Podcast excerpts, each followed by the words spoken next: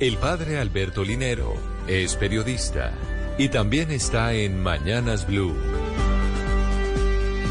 6 de la mañana, 51 minutos.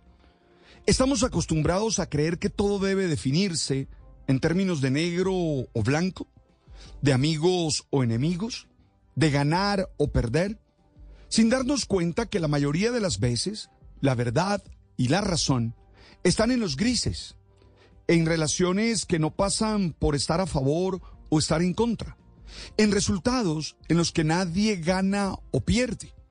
Se requiere un cambio de paradigma mental, sí, aproximarnos a la realidad de otra manera y asumir que necesitamos entenderla desde la complejidad y no desde la simpleza que plantean los extremos.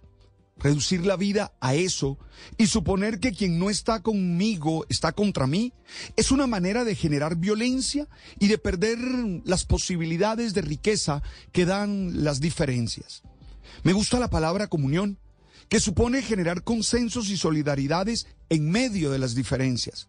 Entender que se progresa cuando se construyen sinergias que permitan incluir los intereses de los que participan en la situación.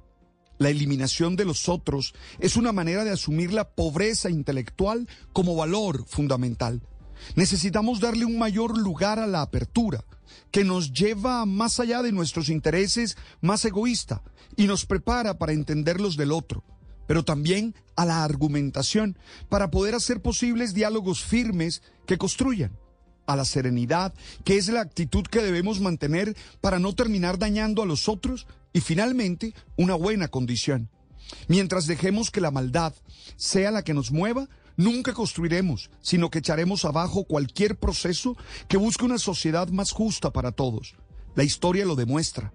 La violencia no nos hace bien, nos lacera y nos deja heridas que con el tiempo trascienden y acaban con lo que sea. Vivir en comunión no es lo mismo que estar de acuerdo en todo, sino intentar que desde lo que se tenga hay que aportar y desde allí construir el mejor proyecto común posible. Hoy, cuando las redes sociales y muchos espacios han adoptado un ambiente bélico, es más que nunca necesario recordar que solo desde los diálogos podremos construirnos como sociedad. Podemos hacerlo posible y yo la verdad lo creo.